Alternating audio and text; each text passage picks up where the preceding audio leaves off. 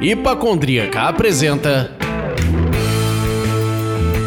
Surra de Lúpulo. Oi, pessoal. Bom dia, boa tarde, boa noite. Eu sou Ludmilla, mais conhecida no Instagram como Hipacondrica. E no programa de hoje teremos Leandro Sequeli, criador e sócio da Fábrica Bar Graja Beer, curador na iniciativa da Heineken do CB para educação cervejeira nas comunidades, nas periferias do país, com foco em capacitação profissional e inclusão do mercado cervejeiro. Ufa! Dá um alô aí, Sequeli. É isso aí. Salve, meu povo. Todo mundo bem? Esperamos que com muita animação animação, muita disposição e todo mundo preparado para tomar uma vacininha, hein? Ah, finalmente! Eu quero virar um jacaré, pelo amor de Deus. e eu sou o Leandro, mas podem me chamar de jogador de nível fácil das especiais. Eu jogo no nível easy. é isso aí. Sequele, a gente começa os programas perguntando o que cada um está bebendo. Me diz aí o que, que tem no seu copo. Pô, hoje eu tô tomando a Tropicália Marginal, uma IPL da Graja Beer. Acabou ficando um pouco chavão, né? Eu tomar a cerveja da própria Graja, mas além da que estava disponível aqui no momento, eu acho que ela tem um nome super bonito, emblemático, que vale um gole e uma apreciação. Então, um brinde a vocês, a todos, com IPL Tropicália Marginal da Graja Beer. Nossa marginália. E você, dona Luide? Bom, se for para ficar clichê, vamos ficar todos. Porque eu tô com aqui a Rio dos Carajás, que é a Pils da Grajabir. E aliás, é bom falar isso, porque batendo esse papo com o sequele prévio do papo, eu falei, pô, cara, eu queria beber uma cerveja da graja e tal, não sei o que, pra gente, sabe, de repente beber no papo e tal, mas eu quero comprar. Aí o negócio chega na minha casa hoje, do nada, de surpresa, na prévia da gravação, enfim. Então já até mandei umazinha pro Bullcall, ou melhor, o jogador de nível fácil das especiais. Então, Leandro, agora conte o que, que você tá bebendo por aí. Eu estou bebendo essa que você mandou pra cá, que foi a Pensar Global, Agir Local, da a Dark Lega da Graja Bia. Olha, é esse nome é aí. é foda, hein? Todo mundo trajado de Graja Bia. é isso aí.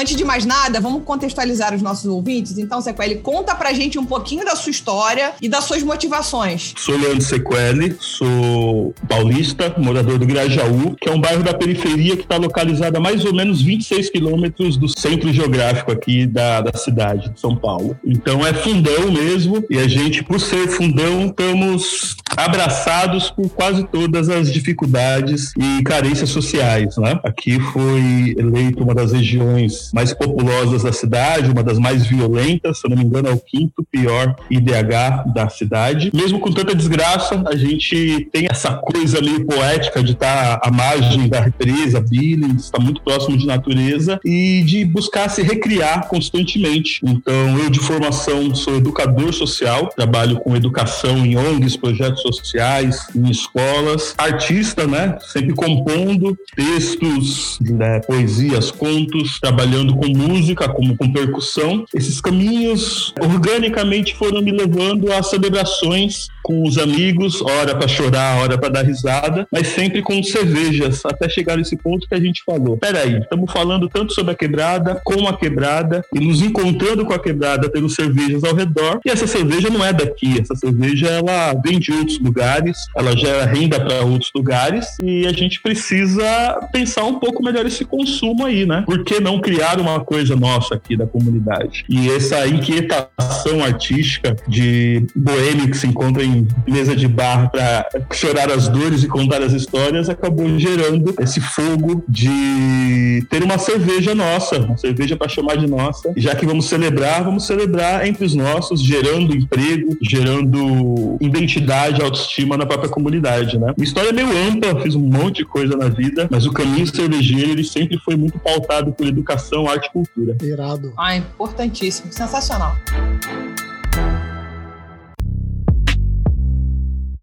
Agora que a gente já tem uma visão um pouco melhor de você, conta pra gente como é que nasceu a Graja Beer, além desse ponto aí que você já trouxe, que veio dessa motivação de fazer uma coisa circular dentro do próprio Grajaú. É, em 2008, bastante tempo atrás até, eu e alguns amigos também professores, também educadores, nos encontrávamos muito em um bar de São Paulo, uma padaria mais gourmet, chamada Tortula, e lá nós começamos a ter contato com esse mundo das cervejas artesanais. E isso ficou muito na nossa cabeça, né? Tipo, o quanto que é bacana e o quanto as pessoas dos lugares de cerveja artesanal, não somente Tortula, e vários outros lugares, elas não tinham a nossa cara, o público. Ah, nós nos identificávamos, inclusive, com troca de olhares, com o segurança, com os atendentes, com o pessoal da limpeza. E essa é uma reflexão muito importante. Por que, que essas pessoas estão somente no serviço, né? E não estão ali discutindo coisas, bebendo, se divertindo. Então,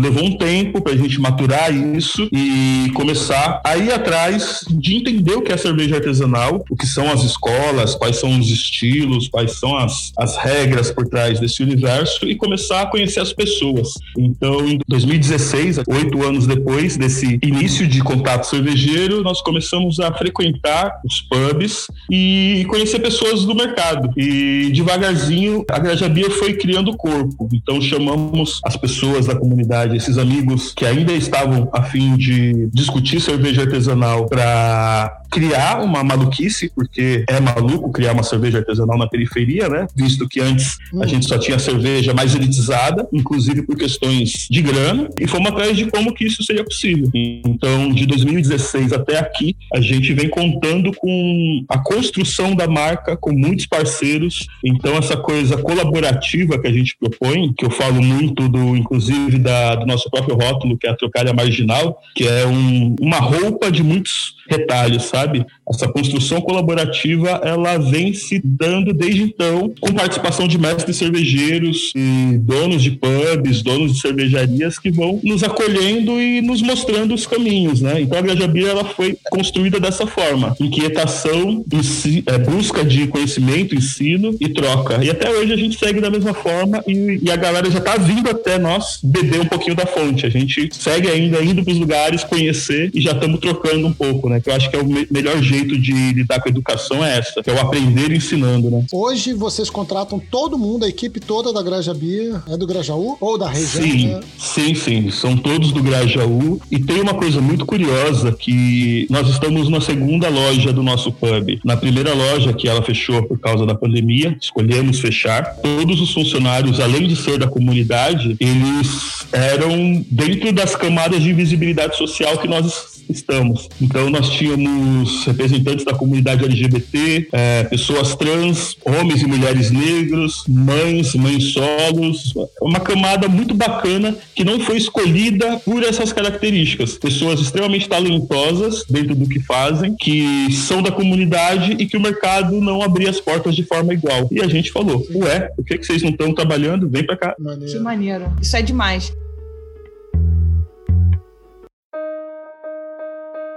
Você já falou um pouquinho do que foi essa construção da Graja Beer, e aí me vem a pergunta que eu faço para todo sócio de cervejaria, toda pessoa que está à frente de uma cervejaria: onde você produz a Graja Beer? Vocês têm uma fábrica própria? Vocês estão fazendo cigano em outro lugar? Se não tem fábrica própria, tem plano de ter? Como é que é isso? Lud, eu te falei agora no, no off ainda que eu sou meio subversor das terminologias, né? Eu, tecnicamente, a Graja Beer é uma marca marca cigana, mas eu acho que o termo cigano ele está muito associado ainda a uma lógica de mercado que a gente não quer muito compactuar, porque eu acho que é mais do que uma relação meramente comercial. O nosso projeto ele é um projeto sócio-empreendedor cultural. Então, sim, nós fazemos em outras fábricas, mas de cervejarias que acreditam no que a gente está propondo, que é o que levar a cultura cervejeira e toda a sua possibilidade pelas ferramentas de acesso às periferias. Então, são pessoas que estão preocupadas em democratizar a cultura cervejeira, pessoas que querem ver na periferia empresas surgindo, contratando mais pessoas do próprio bairro e, consequentemente, essas pessoas tendo mais tempo para si, para seus filhos, para o seu ensino e tudo mais. A Granja Beer, ela iniciou o projeto produzindo com uma fábrica no Paraná, que tinha uma logística muito doida em São Paulo, então funcionava, porque lá eles têm outra tributação, a fábrica tinha incentivos fiscais. A cerveja funcionava porque, para ser na periferia, também tem que ter um custo que seja acessível às pessoas. E nós começamos a produzir em outros lugares. Então fizemos é, braçagens com o pessoal de uma cervejaria chamada Bela Beer, que é de Várzea Paulista. Eu sempre erro o nome da cidade, mas eu acho que é de Várzea Paulista. Se eles estiverem ouvindo e não for, desculpa! mas a gente andou fazendo muita cerveja também colaborativa, curiosamente, que é muito isso que eu tô falando. Então, o nosso terceiro rótulo, digamos, já foi um apadrinhamento lindo com a Goose Island. Então, uma colaborativa Legal. da Graja Beer com a Goose Island, onde o nome da cerveja era Graja Island 365G. Por que 365G? É o nome do ônibus que sai do Grajaú e tem o ponto final na frente da Goose Island em Pinheiros, em São Paulo. Então, Olha muita só. gente do Grajaú sai da periferia para ir trabalhar nos centros econômicos, como a região de Pinheiros, e a gente quis celebrar esse fluxo migratório laboral com uma cerveja. E só um parêntese que eu sempre acho muito bonito, que a Goose Island começou lá em Chicago em 88, como uma cervejaria de bairro, uma cervejaria local. Hoje é uma gigante junto do, do Grupo Ambev, mas a gente, muitos e muitos anos depois, fazer uma colaborativa com eles é meio que o, o pai pegando a mão do filho e falando, ó, oh, vamos que eu vou te mostrar um pouquinho como é que é o caminho. E de lá ah. pra cá a gente fez cerveja com a galera da Voz, fizemos cerveja com a Vortex, com a Caravan, e a pandemia encerrou ou deu uma pausa, uma lista de mais de 10 colaborativas que estavam vindo aí. Então a gente é Ubuntu, né? Nós somos uma cervejaria que, que não é ela, é, somos nós. Então a gente sempre tá fazendo coisa com os outros. Não, falou pouco, mas falou bonito. Uma das coisas que você falou que eu acho que é extremamente importante, que a gente tenta que, apesar do nosso lugar de privilégio, a, a tentativa de falar que para esse mercado crescer, a gente precisa olhar para os consumidores na sua plenitude. Sim. E aí, para crescer, precisa chegar em todos os lugares, ela precisa ser acessível financeiramente, porque Exatamente. a gente vai falar um pouquinho mais na frente sobre o acesso à educação, que ensina uhum. o cara a apreciar melhor, que é um pouco do que vocês já estão fazendo. Mas é, sabe, a gente fica muito aqui num cercadinho pequenininho, rodando no mesmo espaço, aí depois reclama que só tem 2% do mercado. Os outros Exato. 98 estão buscando soluções. Você vocês estão aí outras cervejarias tentando praticar um pouco dessa solução também. Sim, são mais de mil cervejarias cadastradas, pelo menos até o ano passado, no mapa, buscando um lugar ou praticamente para um grupo pequeniníssimo de beer geeks, que mesmo que tenham muito poder aquisitivo, não vão consumir cerveja não. de mil cervejarias. então é um mercado muito pequeno. Se a gente não abrir o horizonte e os olhos e a vontade de circular, a gente não vai passar nunca dos 2,3% e quando quando vier uma catástrofe como aconteceu agora, com certeza esse número é muito menor hoje. Não é todo mundo Não, que sobrevive. Vai estar muito grande. Então. Com certeza. It sound right, boy.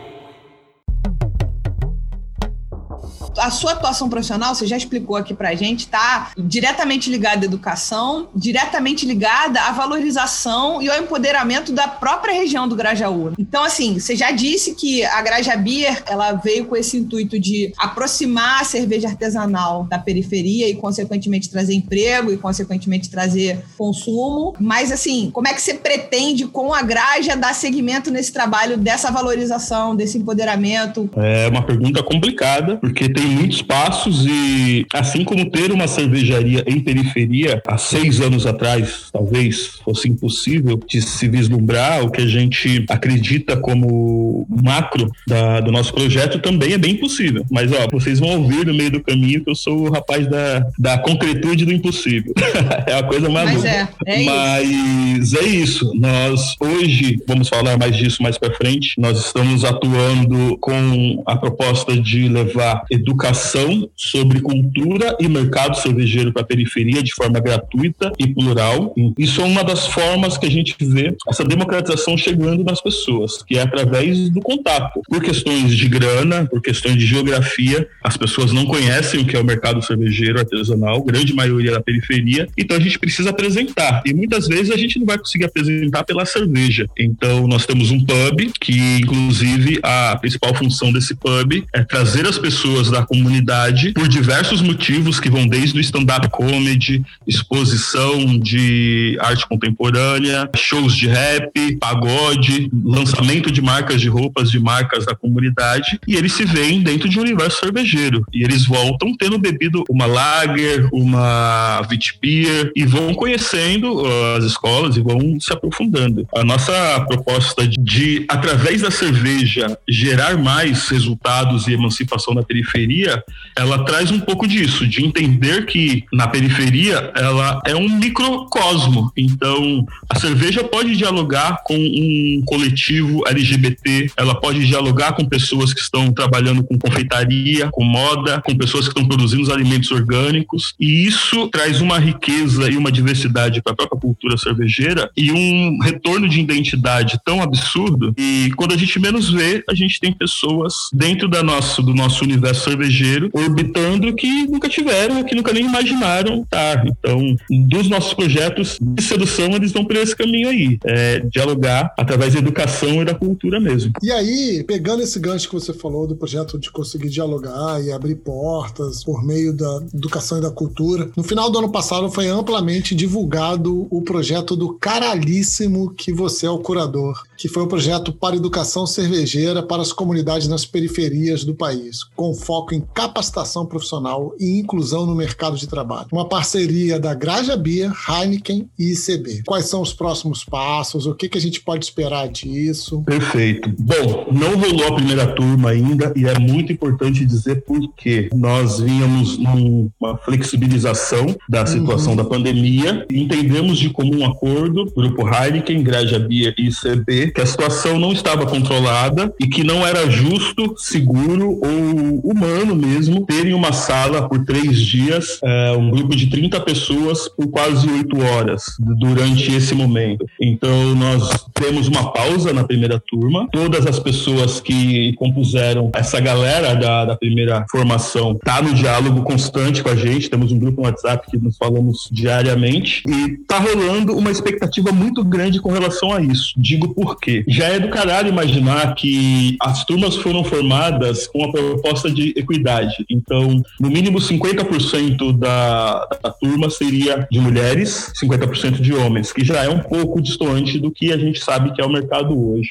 Só que, curiosamente, mais ou menos 70 a 75% das pessoas são mulheres, e quase todas mulheres negras, e quase todas mães ou da comunidade LGBT. Isso mostra, com dados mesmo, o, o que eu falei, né? O quanto que as outras pessoas querem entender o que é cerveja artesanal, querem conhecer o mercado, querem estar ativos dentro do mercado. Sim. Então, essa iniciativa pra gente celebra que não é viagem o que a gente está fazendo agora há cinco anos, que é levar cerveja artesanal e toda a sua cultura para a periferia. As pessoas querem, as pessoas querem trabalhar com isso, querem beber isso, querem conhecer mais disso. Então, você tendo uma turma de 30 pessoas, 23 mulheres, mães, mulheres negras, isso é transformador demais para o mercado, porque até baseado em tudo que aconteceu no ano passado no próprio segmento, sem dúvida nenhuma, urgente que a gente cresça enquanto mercado, enquanto pessoas, que o mundo é muito maior do que o nosso bolinho geek, né? Então, é, tá muito bacana a, a, a, repercussão, a busca e o convite do Grupo Heineken via ICB para reproduzir isso em 10 comunidades pelo Brasil, em pelo menos 30 turmas, e eu digo pelo menos porque o Brasil ele tem carências de emprego, carências de educação e de cultura absurdas, que isso pode ser feito por 10 anos durante é, em, todo, em todo o território. Então eu acho que a gente começa com uma ambição de 30 turmas em 10 comunidades, mas isso pode ser muito, muito maior. Mas isso é incrível como já teve uma busca gigante de pessoas de todo canto do Brasil falando: é a gente quer isso, a gente precisa disso. E eu fico pensando: se são 30 turmas, é, 30 pessoas por turma, matemática pode errar agora, mas se eu não me engano dá umas 900 pessoas. Se a gente tirar 10% disso para o mercado de pessoas que são de outras origens, outras características, outras geografias, a gente já está falando do futuro do mercado. Porque a gente não tem, talvez hoje, essa quantidade de profissionais é, atuantes. Então, o futuro de mercado está nisso também. Lógico que não só nisso, mas está em starts, em disparadores. E esse é um grande disparador muito bacana, que tivemos a sorte de ter parceiros incríveis com uma bagagem porra, de, de história gigante como o ICB e com possibilidades e ferramentas maravilhosas como o Grupo Heineken para fazer isso acontecer, né? É, é um projetão. Nossa, com certeza. E você traz uma informação que eu acho do caralho, porque assim, uma coisa é a gente falar que, pô, a gente tem que tornar e levar esse cenário da, da cerveja especial para além dos 2%, para além do Beer Geek. Uma coisa é falar, outra coisa é você trazer um dado concreto da demanda que existe, do interesse que existe. Né? Então você já tem o interesse de quando vocês abriram a primeira turma, houve uma inscrição representativa bastante diversa e plural, que permitiu a vocês montarem uma turma bem equilibrada, né? Com igualdade, né? De posições e tudo mais. Pô, do cacete. Eu acho que assim, é um dos grandes projetos de 2020. Torço para que a gente vacine logo jacarezice todo mundo. todo mundo vira alligators. para que a gente possa, cara, realizar logo essa parada, porque é muito bom.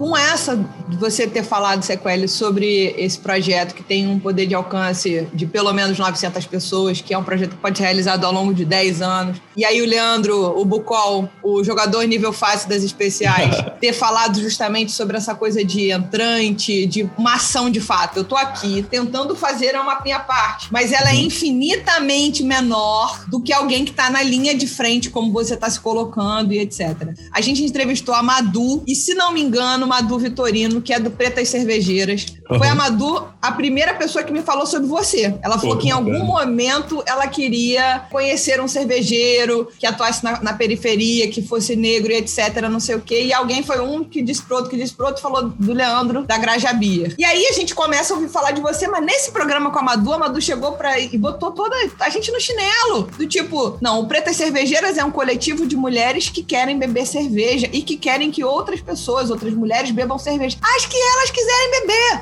Então elas é marcam encontro e vão tomar cerveja. Paciência, se é Brahma, se é Antártica, se vai ser uma Vitibia, se vai ser uma IPA, o que for. É que às vezes as pessoas não sabem quem quer entrar no mercado como degustador, digamos assim, como só para beber, para divertir. Às vezes nem sabe o que pedir. Então não adianta você é. chegar lá num bar com 50 torneiras, não sei quantas opções de lata, a pessoa não sabe o que pedir. Mas olha que muito doido que você tá falando. O poder que isso tem simbólico e o símbolo ele transforma tudo. De emancipação e de, de poder mesmo dessas mulheres tomando a sua vida nas rédeas, né? Ele simbolicamente Sim. é o ato de tomar cerveja, mas isso ele é muito maior do que tomar cerveja, porque é a ocupação de espaço que foi negado, Sim. o entretenimento para mulheres que foram colocadas em situações de jornadas triplas, sem nenhum lazer, é o direito a escolher o que fazer. Então, meu, e, e eu acho que, assim como a gente está atuando aqui, esses pequenos símbolos que, como você falou, que é, é infinitamente menor, muitas vezes vezes não é, não é menor. Às vezes o, o poder de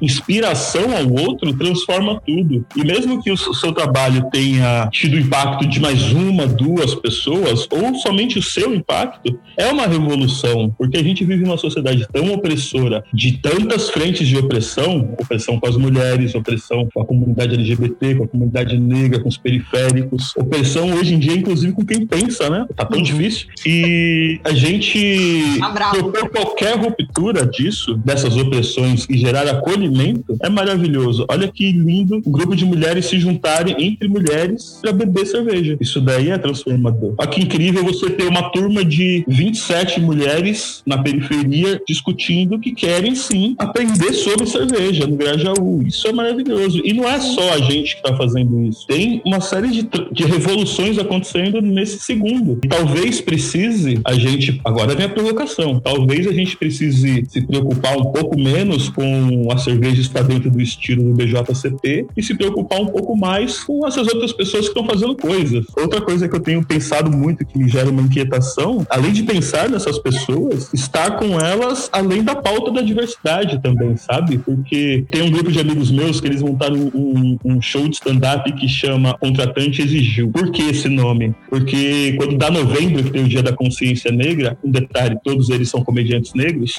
é o período que eles mais fazem show, porque o contratante exige que em novembro, uhum. mês da consciência negra, tenha a pauta negritude nos teatros. E não, não é isso. A gente precisa dos negros produzindo e, e tendo trampo, tendo visibilidade o ano inteiro. O boleto vem Sim. o ano inteiro, a, a, voz deles é forte e bonita o ano inteiro, de igual forma. É, no futuro breve, porque também é muito novo isso, mas no futuro breve, que a gente possa estar discutindo como estamos agora, métricas de mercado, marketing, volume, ou falando besteira, vamos falar sobre cerveja belga, exemplo. Sem dúvida. Isso é muito importante. Eu quis trazer o exemplo da Madu, porque, de fato, ela, junto com Pretas Cervejeiras e vocês, estão, de fato, como a gente brincou aqui, enchendo o copo das pessoas. Perfeito, perfeito. Projeto incrível delas, inclusive. Exato. Galera, Pretas Cervejeiras, parabéns, viu?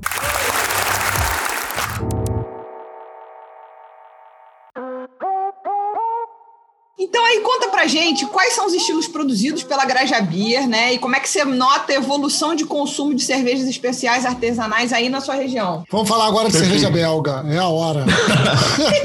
Vamos embora. Vamos de trás para frente, então. É, nosso maior impacto foi quando abrimos o pub. Nossos primeiros clientes chegaram perguntando: tem cerveja puro malte aí? No, God, please, no!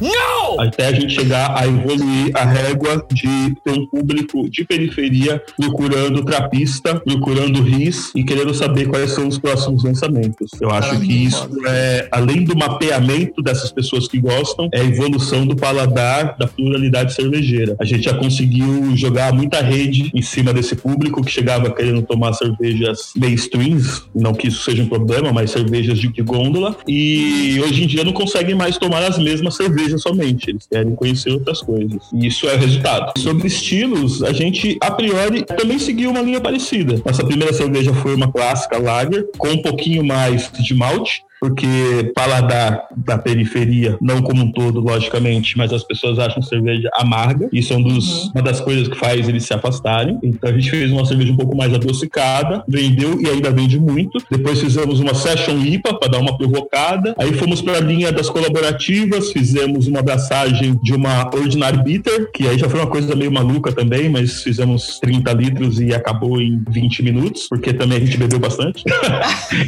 e fomos para uma Dark Mild, que isso daí foi muito bacana. Fizemos uma Dark Mild um pouquinho antes do, dessa discussão das Small Beers. Então fizemos uma cerveja com 2,6 de álcool, junto com a Goose Island. Produzimos uma Vit Beer com a Caravan, que esse nome eu gosto muito, que é a Graia Jamaica, pois ela tinha a adição de pimenta da Jamaica, zimbro, pimenta rosa. E fizemos uma Milkshake IPA com a Vortex, que inclusive foi uma pena, porque nós fizemos uma cerveja, fomos convidados pela Vortex para ser uma das cervejarias a produzir para o aniversário deles. Eles têm essa tradição de convidar um monte de cervejaria. A Vortex aqui de São Paulo, não sei se todo mundo conhece, mas todo aniversário deles eles chamam uma porrada de cervejaria que eles gostam para fazer cerveja juntos, celebrando essa amizade mesmo que eu acho tão bonito. Fomos convidados. Quando a cerveja ficou pronta, o aniversário deles era, por exemplo, no sábado, sexta-feira veio a pandemia. Então, uma porrada de cerveja trancada aí que ficou um tempão nos tanques e a gente foi vendendo na, na pandemia, né? E recentemente nós fizemos uma ação junto com a Voz, cervejaria que somos extremamente fãs, que derivou essas, esses três rótulos, que é uma Pils, uma Dark Lager e a IPL, que são as cervejas que nós lançamos agora com a reabertura da Graja Beer Pub. Se for parar para pensar, a gente já teve um monte de cerveja e já transitamos por todas as escolas cervejeiras aí. Pô, com certeza certeza. Muito maneiro. E desenvolvendo o paladar da região, como você falou, né? Muito Com foda. Certeza. É Quando chegou na Session IPA pra provocar, eu falei, esse garoto é bom. é, porque a gente sai, a gente sai de uma lager pra uma IPinha, né? Falou, ah, você é quer claro. isso? Toma. É isso.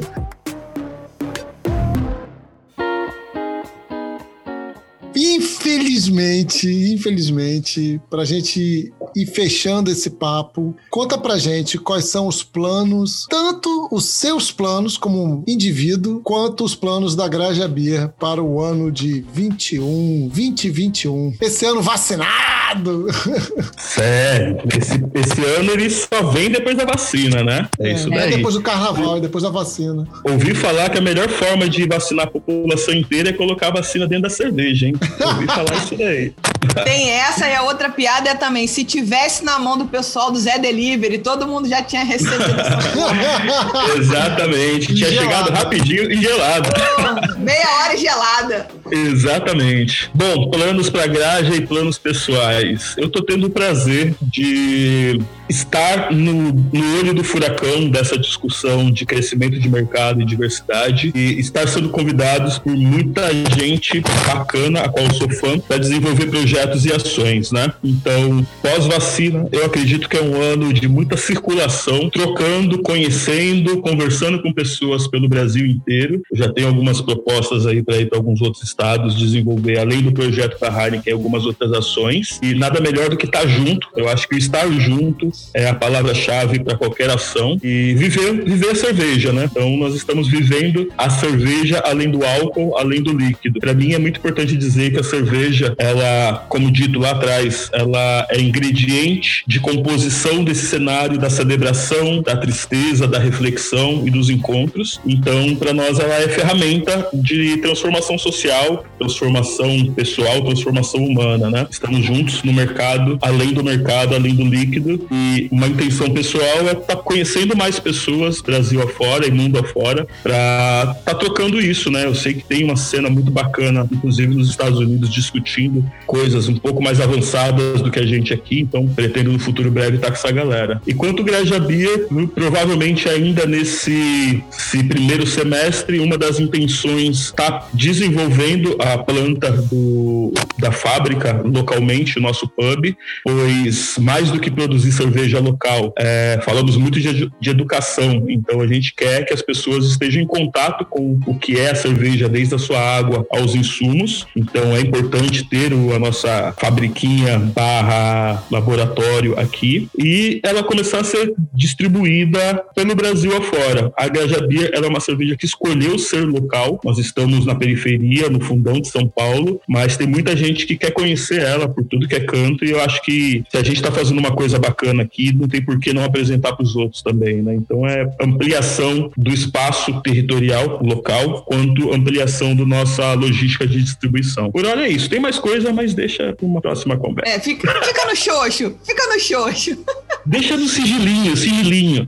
É. Não, mas isso em si, pensar em capilarizar a sua presença e a presença da- dos projetos que a Graja tem pelo Brasil e pensar em fábrica para poder dar mais contato ainda. pra- é, porra, são passos gigantescos importantíssimos a serem construídos, com certeza absoluta. E conte com surra de lúpulo para divulgar essas informações, para que o público que nos ouve descubra isso também, a hipacondríaca, enfim, etc. Que a gente está aqui para apoiar a cena como um todo. Como eu te falei, eu não, talvez eu não faça, não pratique uma ação tão ação, mas aquilo que a gente pode levar, empurrar a palavra aí, a gente tá tentando fazer. Então, eu queria te agradecer a presença aqui. Foi um papo super leve. Você é uma pessoa de trato facílimo, fala muitíssimo bem. E Leandro Sequeli para presidente. Ou nem que seja do, do bairro, né? Ah, bom, tem que começar de algum lugar, né? Vamos que vamos.